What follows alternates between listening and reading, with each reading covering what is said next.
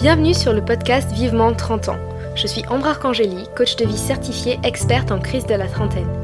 Si à presque 30 ans tu as l'impression de ne pas vivre la vie que tu avais imaginée et que tu as envie de changer cela, alors tu es au bon endroit. Au travers de mon expérience personnelle, de témoignages d'invités et de techniques de coaching, je vais te montrer comment faire les changements nécessaires dans ta vie avec grâce et agilité. Être un trentenaire accompli ne rime pas forcément avec avoir un job à responsabilité, être propriétaire, marié et un bébé en route. Avoir 30 ans et être épanoui, c'est surtout créer et mener la vie de ses rêves à soi. Alors, c'est parti pour l'aventure. Salut, salut, j'espère que tu vas bien aujourd'hui. Dans cet épisode, j'avais envie de te parler d'un sujet qui est hyper important, d'un sentiment qu'on a tous quand on traverse la crise de la trentaine. Ce sentiment hyper désagréable de plus savoir qui on est de s'être perdu ou en fait de s'être jamais vraiment trouvé. Cette sensation de plus savoir qui on est, ce qu'on veut, de plus se reconnaître en fait. On pensait être quelqu'un et puis un jour on se rend compte qu'on n'est pas forcément cette personne, qu'on jouait un rôle, qu'on avait un masque et un jour on est juste fatigué en fait de jouer ce rôle et de porter ce masque. Et on a envie de l'enlever et d'enfin incarner qui on est vraiment et d'assumer tous les aspects de notre personnalité, de se libérer du regard des autres et pouvoir enfin exprimer qui on est et surtout de se sentir accepté pour ce qu'on est vraiment. Mais mettre le doigt sur qui on est au fond, c'est pas toujours facile et j'espère que cet épisode va te donner quelques clés pour y arriver, c'est vraiment mon souhait. Donc la crise de la trentaine, c'est vraiment une crise d'identité, dans la mesure où on a envie de faire des choix qui sont différents de ceux qu'on a toujours fait. Ou on a envie de faire d'autres choses mais on sait pas forcément quoi. Et du coup, un sentiment qui peut découler de ce décalage entre qui on est en ce moment et qui on aimerait être, ça peut créer un sentiment d'être étranger à nous-mêmes, étranger à nos vies. On se reconnaît plus comme si ça faisait longtemps qu'on s'était pas vu. Et donc ça peut être euh, pendant la crise de la trentaine, mais ça peut être aussi un autre moment. Ça peut être euh, à l'adolescence. moi, je sais pas vous, mais quand j'étais adolescente, euh, j'avais vraiment ce sentiment de pas savoir qui j'étais.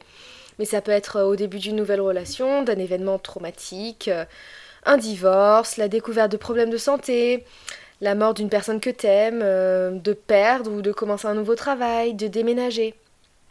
Enfin bref, tu, tu vois l'idée, dès qu'il y a un grand changement. Et quand on est en crise de la trentaine, on a du mal à se délester de certaines choses qui font qui on est. Parfois on fait le choix de le faire, parfois on est un peu forcé, et parfois on s'y attendait pas. Par exemple, pour ma part, quand j'ai quitté le monde de la diplomatie, quand je suis rentrée en France et que j'ai quitté mon copain, j'avais tellement cette impression de plus savoir qui j'étais, c'était fou. Parce que extérieurement, je m'identifiais et je savais qu'on me voyait comme euh, Ambre, celle qui est en couple depuis longtemps avec un Sud-Africain, euh, Ambre, celle qui vit à l'étranger et qui ne reviendra jamais en France, Ambre, qui a s'est déjà prestigé à l'ambassade. Et quand je suis rentrée, j'étais plutôt euh, Ambre qui n'a plus de travail, euh, Ambre qui est rentrée vivre dans son village d'enfance, Ambre qui est célibataire, Ambre qui est retournée vivre chez ses parents. Donc euh, il y avait vraiment un décalage euh, d'identité. Et toutes ces choses, je les reconnaissais pas. Je savais plus qui j'étais car j'avais du mal avec cette nouvelle identité qui m'était tombée dessus. Enfin, pas vraiment tombée dessus, mais j'avais pas pensé que ça allait être une, une conséquence de mes choix en fait. Mais clairement, cette nouvelle identité, elle avait découlé de mes choix. Et quand on enlève toutes les étiquettes qui nous définissent et qui nous permettent de rentrer dans une case de la société, on se dit mais, qui je suis en fait? Et je me rappelle que c'était une question qui me donnait le vertige parce que ça me remuait tellement de questionnements existentiels en moi. Et selon le psychanalyste, psychanalyste américain Eric euh, H. Erickson, la formation de l'identité, c'est ce qui donne à l'individu un sentiment de similitude et de continuité à travers le temps. Autrement dit, c'est le fait qu'un individu se perçoit euh, le même et reste le même dans le temps. Mais est-ce que on est voué à ça? Justement, non. On va justement changer. Et voici quelques exemples qui composent euh, notre identité selon lui. Alors on a les traits de personnalité comme créatif, courageux, humble, je sais pas, euh, nos systèmes de croyances, par exemple, je suis nulle, ou je suis capable de, ou je ne suis pas fait pour les études, ou euh, il faut souffrir pour réussir. Enfin, ça, ça peut être un système de croyance. Les attributs physiques, comme grand, petit, les yeux noirs ou verts. La situation pro, euh, la situation relationnelle, les frères, sœurs, si on est père, mère, mari, femme. Les valeurs, les goûts, les capacités, les aspirations et besoins et les choses qui te motivent. Et l'identité, ça forme l'image qu'on a de soi l'image qu'on se fait de soi et l'image qu'on a par rapport à la société dans laquelle on est. Et Personnellement, j'ai toujours aimé l'identité ou l'idée d'être celle qui voyage, celle qui vit à l'étranger, celle qui a un job dans le réseau culturel. J'aime l'idée et j'aimais l'idée en tout cas d'être cette personne. Et c'est pour ça que quand j'ai plus eu envie de tout ça, quand j'ai commencé à me demander mais qu'est-ce que j'aime vraiment en fait? Qui est-ce que je suis et qui est-ce que j'ai vraiment envie d'être? Parce que je sentais qu'il y avait un décalage. Moi qui pensais tout autant que j'allais être comme ci, comme ça, je m'étais construite euh, et j'avais pris toutes mes décisions de vie en fonction de ça. C'était hyper déroutant en fait. Parce que clairement, tout ce qu'on fait dans notre vie, toutes les décisions qu'on prend, on les base sur cette idée qu'on se fait de nous. Et je cherchais mon prochain job, par exemple, dans le milieu culturel français, parce que je m'identifiais comme une personne qui travaillait dans ce milieu je pensais aux vacances que je pouvais aller faire avec mon copain parce que je m'identifiais comme quelqu'un en couple et qui aimait l'être. Et du coup, comment faire lorsque tout ça n'est plus? Et je me souviens, j'avais l'impression de vivre une réelle crise identitaire, existentielle, et j'étais vraiment dans le mal. Et je vois aussi que mes clients euh, en coaching, avec mes clients en coaching, qu'il y a ce sentiment de perte d'identité autour de la trentaine et qui nous fait tous énormément souffrir. C'est pour ça que c'est hyper important et que je voulais vraiment l'aborder dans, dans cet épisode aujourd'hui assez tôt en fait dans, le podcast. C'était un de mes épisodes euh, que je voulais faire en priorité. Et souvent, notre identité se forme en se comparant à la société dans laquelle on évolue, vu qu'on a tous ce besoin d'appartenance à un groupe. Et c'est vrai que dans notre société occidentale, à 30 ans, les critères sociaux de, réussite et d'accomplissement, sans lesquels on est des gros ratés, c'est plus ou moins euh, avoir une maison avec crédit sur 30 ans ou 20 ans, être marié ou à en couple. si à 30 ans euh, t'es pas en couple mais il y a, un problème, non, y a, elle doit être bizarre cette fille, euh, c'est enfin c'est pas possible qu'elle soit pas en couple avec des projets à, à 30 ans, donc en tout cas j'ai l'impression que c'est l'image qu'on a, à tort bien évidemment. Avoir déjà un premier bébé ou être en projet bébé euh, quand on est marié ou quand on est en couple, c'est alors c'est pour bientôt le bébé.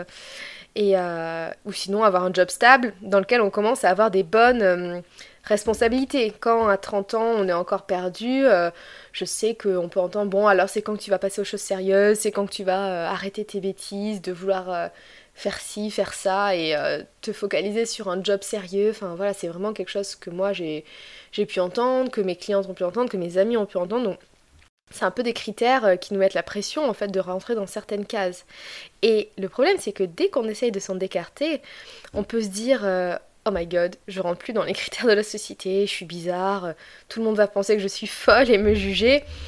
Et soit on se dit, ben je ne sais plus qui je suis, comment est-ce que je vais partager des trucs encore avec mes potes, comment est-ce que euh, moi qui n'ai pas envie d'enfant, euh, je vais pouvoir garder contact avec mes amis qui elles ont toutes des gosses, ou euh, moi qui suis célibataire, comment je vais pouvoir aller à des dîners où il n'y a que des couples? Y a, quand on rentre pas dans des cases, il y a un certain sentiment de rejet qui peut, qui peut être, bien sûr c'est relatif, mais il peut exister. Et donc quand on essaye justement de changer les paramètres de sa vie autour de la trentaine, c'est pas toujours facile et surtout il y a ce sentiment de ne plus savoir qui on est par rapport à soi et par rapport à la société. Et j'imagine que c'est ton cas aussi euh, si tu es en train d'écouter ce podcast. Tu as l'impression de plus savoir qui tu es, car soit tu as atteint tes objectifs et en fait tu réalises que c'est pas vraiment ça que tu voulais, ou en tout cas c'est pas ça qui, qui faisait que tu te sentais épanoui. Genre, euh, t'es enfant propriétaire, mais en fait, hein, en fait, tu réalises que c'est pas du tout ce dont tu avais envie, tu réalises que la vie pavillonnaire, c'est pas du tout pour toi en fait. Et, ou sinon, euh, justement, tu, tu as envie, enfin, tu fais que de voyager et justement, tu as ce sentiment de, de vouloir te poser.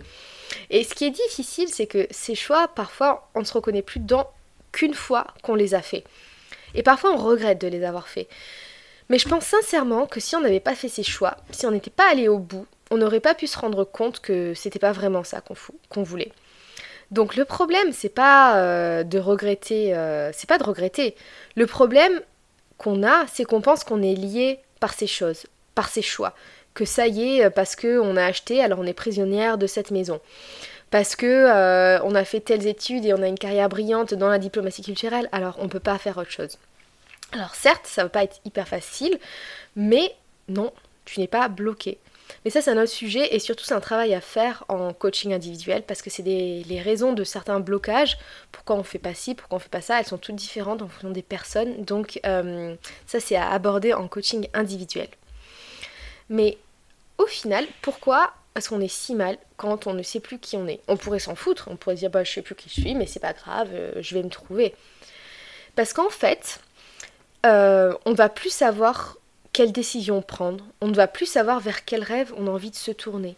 Et on peut se retrouver dans une situation de paralysie où on sait qu'on a envie de faire quelque chose d'autre de notre vie, parce que ce qu'on fait actuellement ne nous plaît plus, mais on ne sait pas forcément quoi à la place.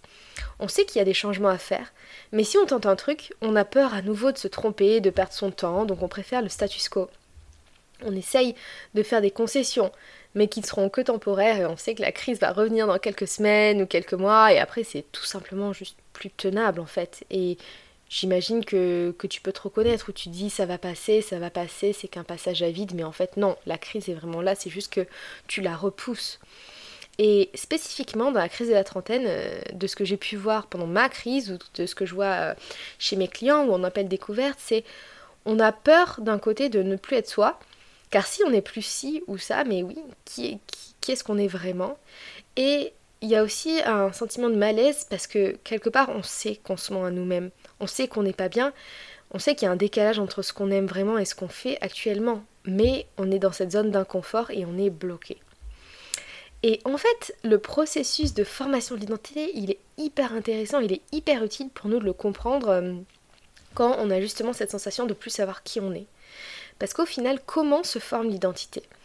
Alors, selon le psychologue James Marcia, l'identité, elle se forme grâce à deux processus. Dans le premier processus, euh, c'est l'exploration, où on va explorer différents rôles, activités, comportements, valeurs, idées. Et une fois qu'on a exploré, on va s'engager euh, quand il y aura quelque chose qui nous plaît.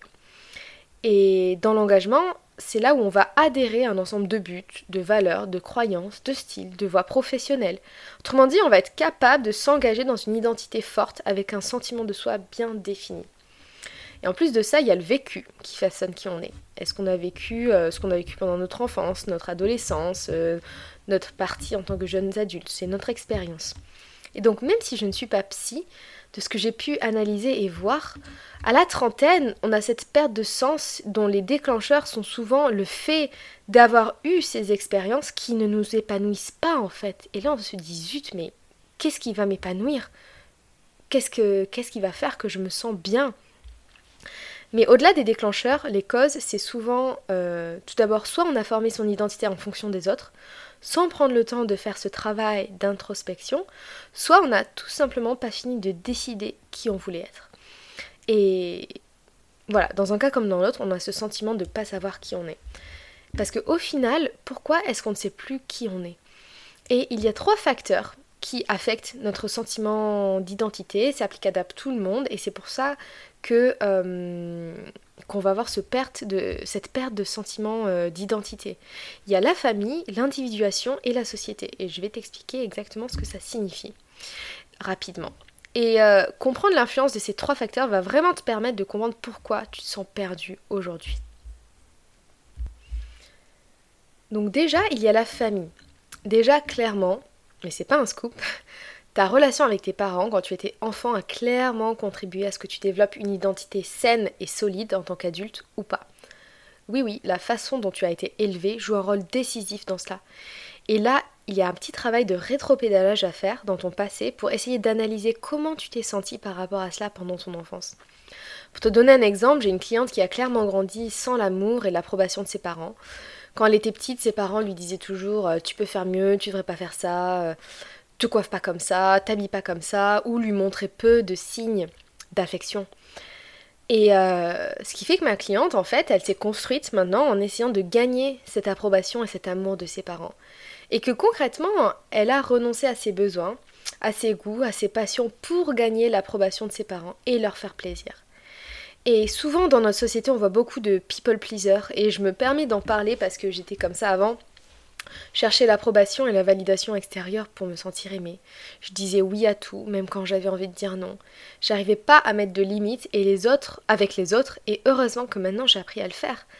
Parce que si tu te poses 5 minutes, et que tu, ou même 2 minutes, et que tu te demandes ce que je suis en train d'accomplir, est-ce que je le fais pour moi ou pour gagner l'approbation et la validation des autres, de mes parents par exemple? Qu'est-ce que tu te dis? Personnellement, je sais que j'ai, en partie, choisi le monde de la diplomatie culturelle parce que je savais que c'était une voie qui allait rendre mes parents fiers. et que j'avais besoin de leur approbation pour me sentir aimée et validée.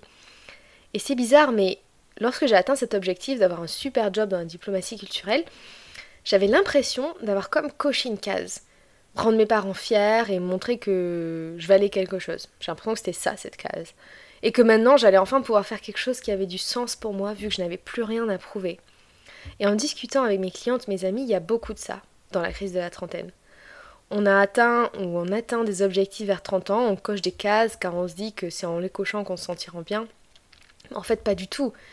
Et là, c'est là que tout s'écroule et qu'on se dit mais comment je vais faire pour trouver ma place, pour me sentir validée, pour plus me sentir paumée, si même en cochant toutes ces cases, euh, ben j'ai pas ce sentiment. Donc la deuxième chose qui est un facteur dans la formation de l'identité, c'est l'individuation. Et donc c'est quoi ça, l'individuation? Ah ben, C'est un concept clé de la psychologie analytique du psychiatre euh, suisse Carl Jung, dont tu as peut-être euh, déjà entendu parler. Et selon lui, l'individuation, c'est le processus psychologique qui fait d'un être humain un individu, une personnalité unique, indivisible, un homme total, une femme totale.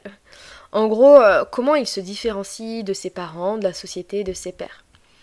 Sauf que le problème, c'est que justement pour devenir un individu à part entière, et ça commence dès qu'on est enfant, on a besoin d'explorer, de s'explorer, d'essayer des choses différentes pour trouver ce qui nous plaît, euh, ce qui répond à nos besoins, quels sont nos goûts, nos aspirations. Mais ce qui se passe, c'est que parfois, quand on rentre pas dans les normes, qu'on a des goûts différents, des aspirations différentes, l'enfant, enfin, on va, oui, l'enfant va être jugé, on va être jugé critiquer ou culpabiliser. Et ça me fait penser par exemple au film de Billy Elliot, dans lequel on le force à faire de la boxe, euh, alors qu'il a qu'une seule envie, euh, c'est de faire de la danse classique. Et je, revois cette scène où, enfin ça fait longtemps que je l'ai pas vu le film, mais je revois cette scène où son père se moque de lui même quand il lui dit qu'il a envie de faire du ballet. Et euh, au final, bon, Billy Elliot, il arrive à convaincre sa famille de le laisser faire de la danse classique, mais tout le monde n'a pas eu cette chance et surtout il en a souffert. Et là, on parle d'une activité euh, physique, mais ça peut être une relation, euh, enfin une différente orientation sexuelle, des goûts musicaux, une différente aspiration professionnelle. Moi, je vois beaucoup de personnes qui, parce qu'ils sont nés dans une famille de médecins, par exemple, ne se sont pas autorisés à être artistes, par exemple, alors que c'était ce qu'ils voulaient euh, faire plus que tout, par, peur de la désapprobation familiale et de ne pas être validé comme un membre à part entière de la famille. Et donc en tant qu'enfant, on n'a pas envie d'être jugé, culpabilisé, voire rejeté. Donc au lieu de poursuivre nos aspirations propres, on va suivre les aspirations des autres, de notre famille, du groupe dans lequel on est, en renonçant à ce qui en est vraiment, et on supprime notre moi authentique pour construire une version de nous-mêmes plus safe, plus sûre, en fait, qui fera qu'on rentrera dans le moule et surtout qu'on se sentira validé. Et de ça, du coup, de, de se mentir à nous-mêmes, ça va enfin, va découler d'autres problèmes. On va avoir des problèmes à se motiver, des difficultés à fixer des, objectifs, des problèmes à prendre des décisions, une faible estime de soi, une anxiété, une dépression, on va douter de soi, on va être insatisfait de sa propre vie, on va avoir une difficulté à poser ses limites. Et du coup, maintenant, à presque 30 ans, tu vas te poser des questions sur tes choix et tout remettre en question. De pas, enfin, à cause de cette identité confuse, tu vas te dire mais pourquoi j'ai choisi cette carrière? Et pourquoi j'ai choisi cette personne qui partage ma vie? Est-ce que je suis censée mener le style de vie que j'ai? Mais qu'est-ce que je veux vraiment? Je sais plus ce que j'aime ou ce que j'aime pas, je ne sais plus qui je suis, je ne me connais pas vraiment, ça c'est un truc que je me suis dit euh, souvent et je suis complètement perdue. Et le troisième facteur qui influence ton identité, qui joue un rôle important dans notre société occidentale, c'est la société. Donc euh, clairement, la façon dont on se perçoit dans notre sentiment d'identité, c'est aussi façonné par les attentes et les valeurs de la société dont on fait partie. Les coutumes, la culture, les médias et l'image que les autres nous renvoient de nous.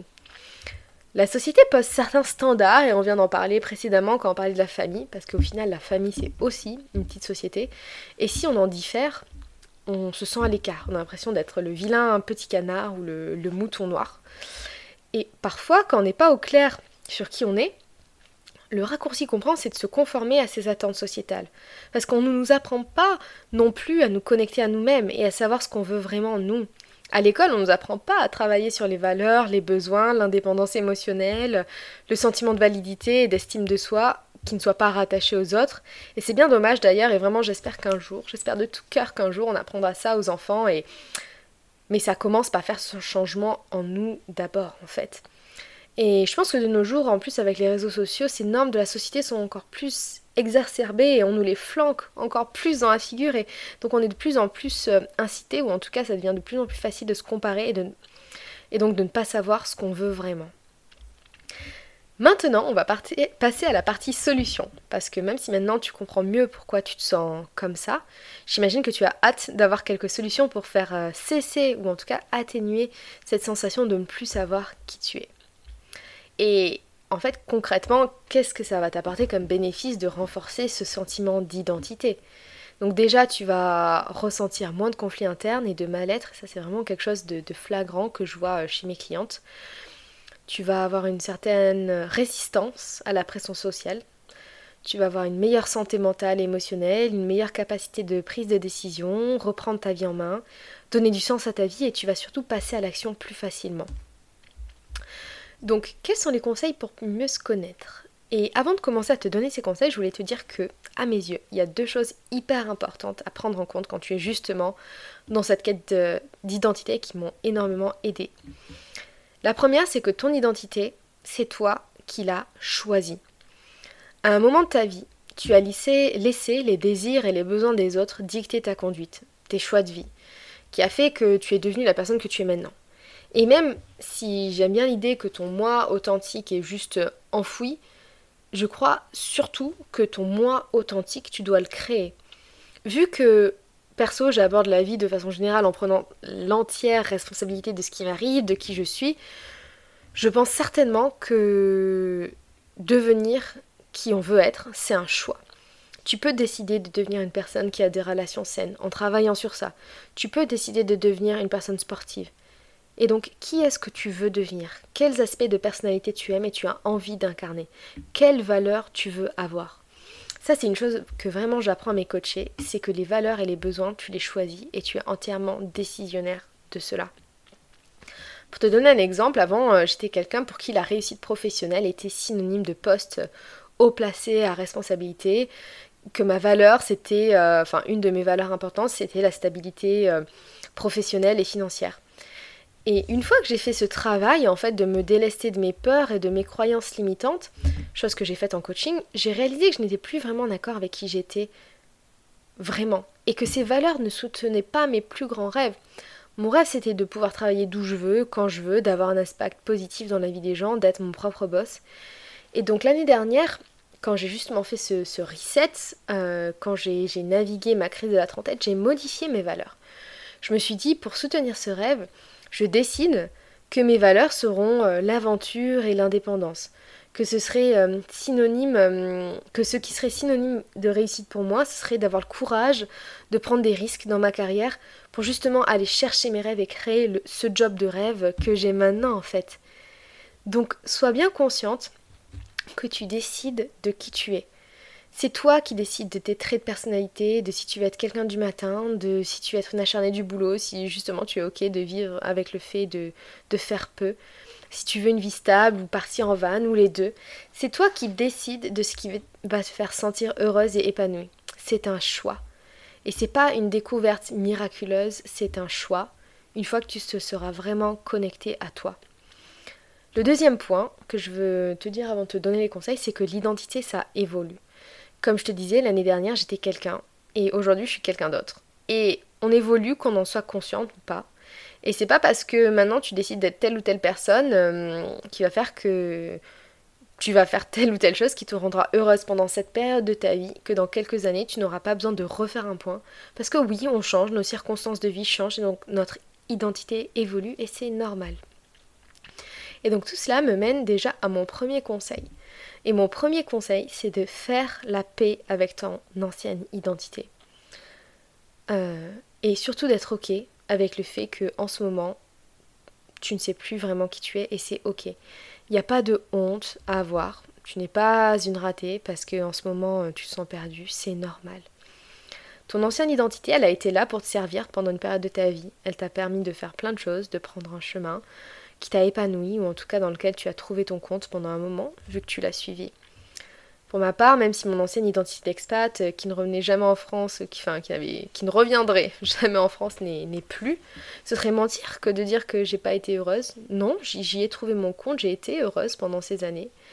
Et j'ai dû dire au revoir à cette partie de moi qui m'a permis de faire plein de choses incroyables dans les pays où j'ai vécu, mais qui n'est plus trop alignée maintenant avec la personne que je veux être.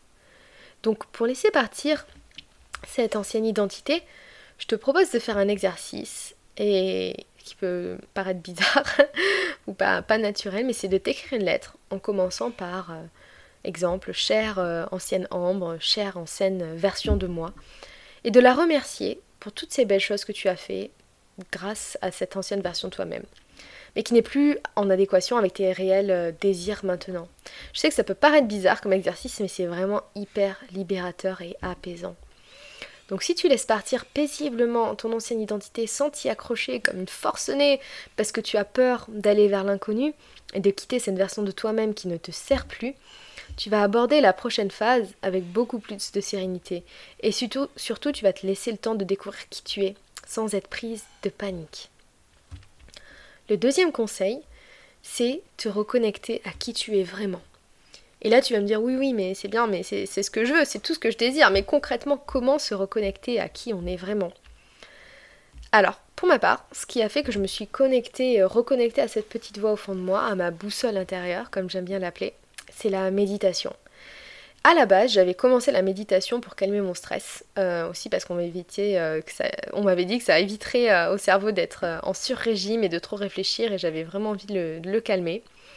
Et bref, ça a aidé euh, avec tout ça, bien évidemment, mais surtout ça m'a fait me reconnecter avec une petite voix à l'intérieur. Et quand je méditais, je voyais des anciens rêves réapparaître, une vision de, de ce que j'avais envie de vraiment devenir. Et j'entendais cette voix qui me disait, il y a quelque chose de grand qui t'attend. Et c'est fou, mais plus je méditais, et moins je pouvais la faire taire, cette voix. Et au final, même si cette voix me secouait euh, hors de ma zone de confort, à un moment, je pouvais simplement plus l'ignorer. Et cette voix, elle bousculait mon quotidien, mon plan de carrière. Mais je savais qu'elle me venait des tripes, et je pense que si elle n'avait pas été là, euh, je serais encore été dans mon job, dans la diplomatie culturelle, à l'autre bout du monde avec mon ex, toujours avec ce sentiment euh, en moi de il manque quelque chose, je ne suis pas vraiment moi-même. Et donc pour te reconnecter à ta boussole intérieure, il y a plusieurs façons. Donc il y a la méditation. Moi je médite avec l'application euh, qui s'appelle Superhuman de la, de, la Mimi, de Mimi Bouchard. Mais il y a plein d'autres et surtout il y a plein de, versions gratuites, d'applications gratuites euh, de méditation, je sais pas, petit bambou, euh, calme. Mais il y a surtout d'autres moyens. Tu peux faire, par exemple faire du journaling et le journaling c'est juste un mot très stylé qui signifie euh, écrire dans un journal. Tu peux faire ça le matin en mode rituel ou te réserver un petit date avec toi-même pour faire cet exercice ou même le faire dès maintenant.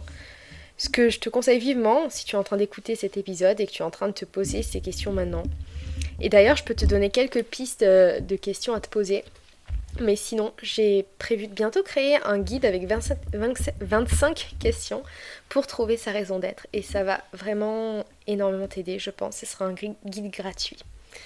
Mais en attendant, euh, tu peux écrire tes réponses aux questions suivantes, et ces quatre questions qui font partie du guide d'ailleurs. Donc, euh, par exemple, quelles sont les choses importantes à mes yeux? Quel rêve de vie est-ce que j'ai laissé tomber en cours de route? Qu'est-ce qui m'empêche de m'engager pleinement dans la poursuite de mes principales passions dans la vie?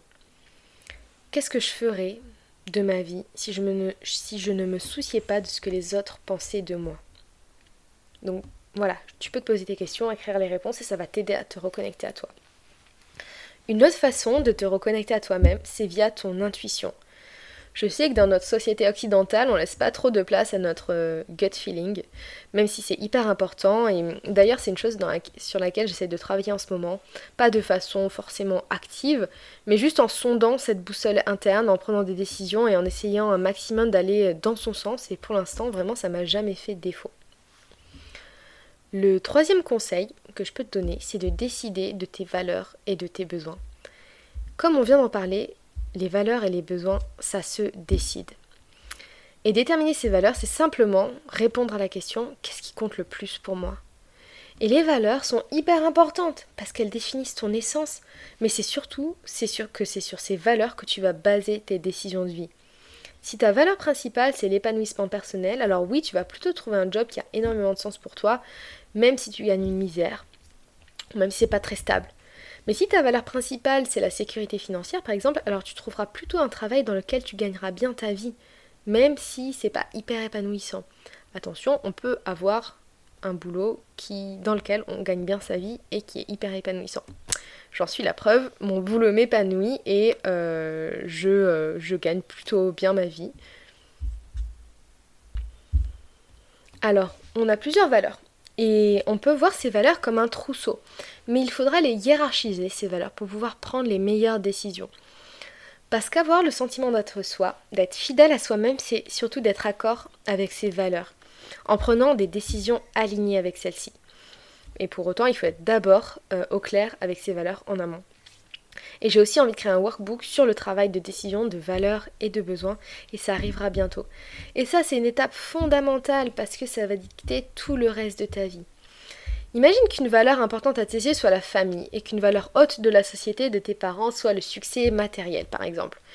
Si tu n'as pas une idée de tes valeurs, et donc un vrai sens de ton identité, tu as peut-être assimilé le succès matériel comme ta valeur, alors qu'au fond, tu t'en fiches éperdument. Et en conséquence, tu te retrouves avec un travail super bien payé en mode workaholic et tu prends pas le temps de rencontrer quelqu'un pour construire une famille. Mais au fond, au fond, c'est ce dont tu as vraiment envie. Et donc, normal que tu te sentes euh, pas épanoui, que tu as l'impression que ce soit pas vraiment ça que tu veuilles. Du coup, tu es frustré et tu es en continuellement en conflit interne parce que tu n'as pas l'impression de vivre la vie que tu voudrais et d'en être que spectatrice. Et concrètement, comment faire? Ben, Pour l'instant, en attendant le guide, tu peux juste taper sur Google euh, liste de, de valeurs, tu les lis toutes, tu te sondes pour voir lesquelles sont les plus importantes à tes yeux et tu en choisis 5. Pas plus, pas moins. Et ensuite, tu vas les classer 1, 2, 3, 4, 5 de sorte à être au clair avec ce qui est le plus important pour toi et de prendre tes décisions en fonction de celles-ci. Le quatrième conseil, et le dernier, c'est d'essayer de nouvelles choses. Alors, je ne sais pas si tu as vu ce film génial, Yes Man, avec Jim Carrey. C'est vraiment un film génial qui parle justement d'auto-exploration et rien qu'en y repensant, ça me fait sourire. Et en gros, dans le film, Jim Carrey est super déprimé par sa vie et donc il se donne un challenge, je crois, pendant une semaine de dire oui à tout à toutes les opportunités qui se présentent devant lui. Et du coup, il va rencontrer des nouvelles personnes, découvrir de nouveaux endroits, de nouvelles activités. Il y en a qui vont lui plaire, d'autres pas, mais il explore. Et en explorant ces opportunités, ces nouvelles activités, il va s'explorer lui-même. Et ça me fait penser, par exemple, qu'en octobre, je suis partie 5 jours à Majorque voir ma copine Lucie. Et c'est une accro du cheval. Et donc, on est allé en faire et c'était trop bien. Et j'ai tellement adoré. Et au final, je m'étais jamais considérée comme une personne qui aimait faire du cheval, euh, j'en avais jamais vraiment fait. Mais je me suis dit pourquoi pas? C'était une nouvelle facette de mon identité que j'avais jamais explorée et j'étais agréablement surprise et maintenant j'ai même envie de faire du cheval ici et d'ailleurs il y a une écurie euh, près du coworking euh, de là où, je vais travailler j'ai prévu d'aller demander des renseignements pour voir s'ils organisaient des balades. Donc ça c'est de l'auto-exploration. Et quand on est ado, par exemple, on, a, on est dans cette phase d'exploration. On essaye plusieurs styles vestimentaires. Perso, j'ai essayé le style skateuse avec un baggy. Ou j'ai essayé aussi le style tout en noir, un peu gothique, avec des, des collants rose fuchsia. Bon, j'assume pas trop. On essaye aussi des styles de musique, même si on peut tous avouer qu'on a tous euh, aimé Kyo j'ai longtemps parcouru son corps. Bref, euh, donc le défi que je te donne, c'est d'essayer de nouvelles choses. Une nouvelle activité, j'en sais rien, la, pole dance, l'escalade, les, les claquettes irlandaises. Et explore, explore, explore ces choses qui pourraient potentiellement te faire vibrer. Donc pour résumer les conseils. Conseil numéro 1. Faire la paix avec ton ancienne identité. Comment? En lui écrivant une lettre, par exemple. Conseil numéro 2, te reconnecter avec toi-même. Comment? Via la pratique du journaling ou de la méditation, par exemple. Conseil numéro 3, faire le point sur tes valeurs, donc sur ce qui est important pour toi. Conseil numéro 4, numéro 4 explore de nouvelles choses et ne reste pas juste sur du Kyo. je rigole. Euh, donc voilà, j'espère que cet épisode t'a plu et te sera utile. Et si c'est le cas, n'hésite pas à mettre 5 étoiles dans la notation du podcast, ça m'aiderait énormément en termes de visibilité et de partager euh, le podcast avec d'autres personnes euh, à qui ça ferait du bien. Et si tu as des questions, n'hésite pas à m'écrire par mail en attendant. et en attendant le prochain épisode, on se retrouve sur ma page Instagram sereine.ambre. A très très vite